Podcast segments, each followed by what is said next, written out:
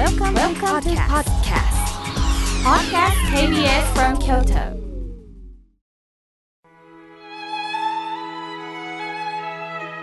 改めまして僧侶の河村明慶です今日の法話のテーマは煩悩に流されないについてお話しいたします今日は秋分の日そして彼岸の中日です暑さ寒さも彼岸までとはよく言ったもので日の光が夏と比べて弱くなりましたねまた夜になると虫の音が聞こえて秋だなぁと感じます。さて、この彼岸の正式名称は、到達する彼岸ということで、到彼岸と言います。悟りの境界に到達したという意味なんですね。私たちが今生きてる世界は迷いの世界です。嬉しく楽しいこともありますが悩み迷いの多い人生を生きなければなりません。中国の僧侶道釈さんの安楽宗によれば古より人は太陽を見ながらその太陽に人生になぞられ朝日が昇る東の方向に命の誕生を見つめ夕日が沈む西の方向に命が終わる死を感じているとおっしゃいました。道釈さんはいずれ私たちは迷いの世界から仏様に生まれる人生であることを教えてもらうために西の方角に浄土があるんだと教えてくれたこのことを西方浄土と言います。また道釈さんをとても尊敬された禅道大師中国の僧侶です禅道さんは官業書に一年中特に春と秋はこの秋分と春分の日は真東から真西へ太陽が移動することで仏様に触れてほしいと願われましたそして同時に禅道さんは「二が白道の例えで私たちに人生を教えてくださったんです。親鸞聖にはこの教えにとても感銘を受けて、協業新章の真の巻において、以下のように例えを詳しく引用されています。紹介させていただきます。一人の人が荒野をさまよい歩いています。広い野原を西に向かっていきますと突然後ろから盗賊とか獣が追いかけてきます。必死で逃げながら正面を見たら北側には川の水がすごい勢いで流れてくる。そして南側には火の川が流れてくるんです。それぞれに底がない果てしない川です。どうしようと迷っても盗賊や獣が来ている後ろには引き下がれません。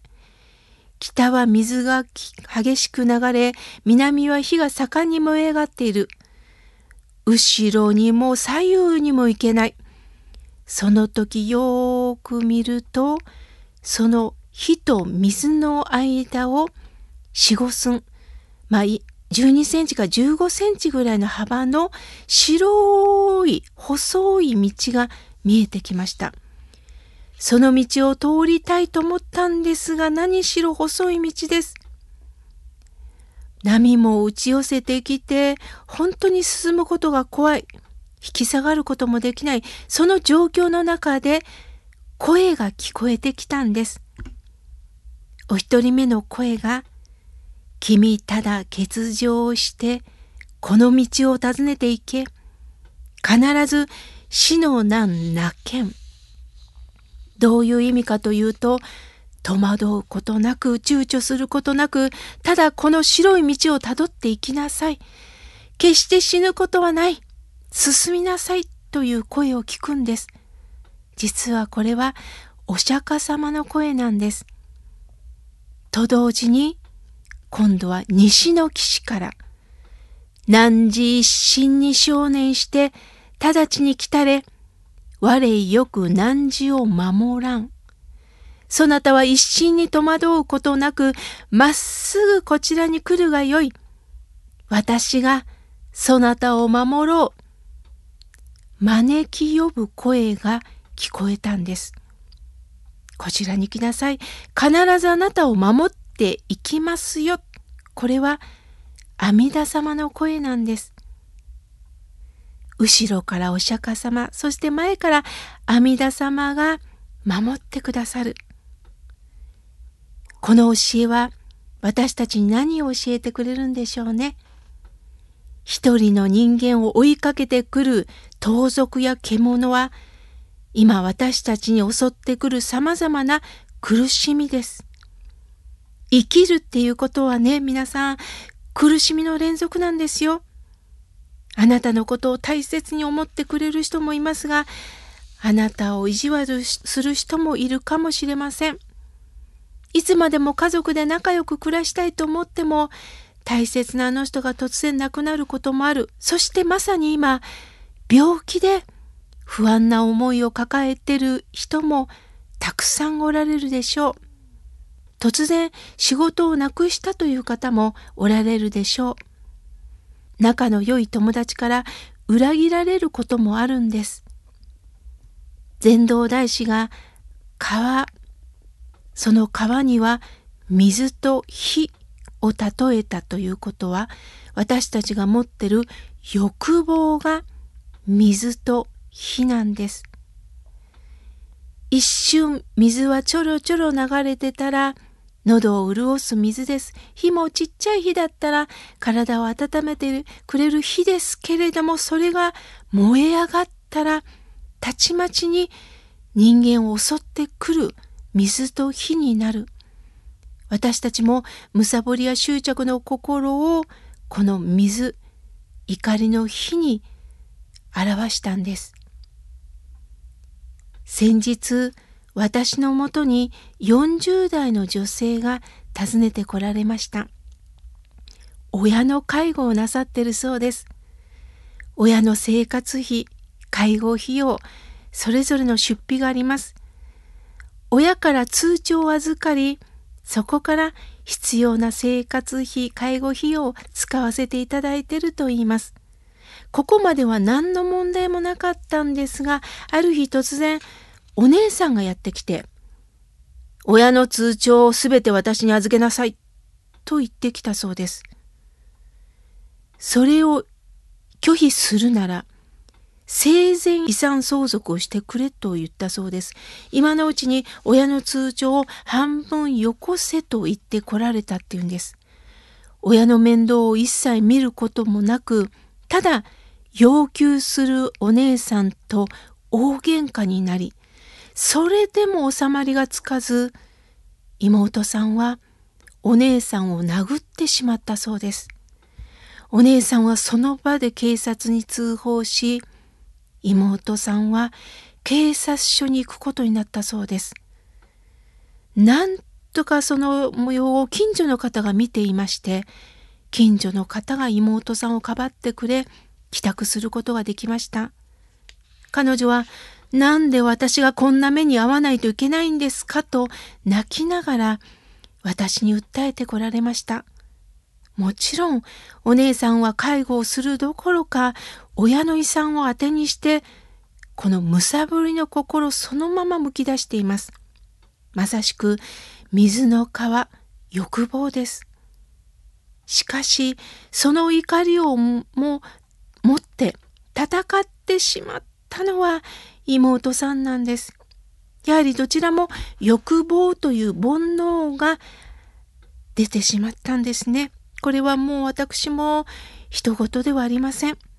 このような欲望、煩悩は一生消えることがないんです。その欲望のこの水、怒りの火の川に白い道が見えます。細い細い白い道です。人のむさぼりや怒りの心の中に清らかな信心が起こることを禅道さんは例えられたんです。これが親鸞聖人が強く伝えてくださった信心の白い道です。細いというのはいつでも私たちは怒りむさぼりの波で消えてしまうんです。どれほど信心を持っていても煩悩で書き消されるんです。その中、阿弥陀さんとお釈迦様がどうか信じて歩いてきてくださいという声を私たちは文法という形で聞いていくしかないんです。私は妹さんにお姉さんと戦うためにあなたは生きてるんじゃないんですよ。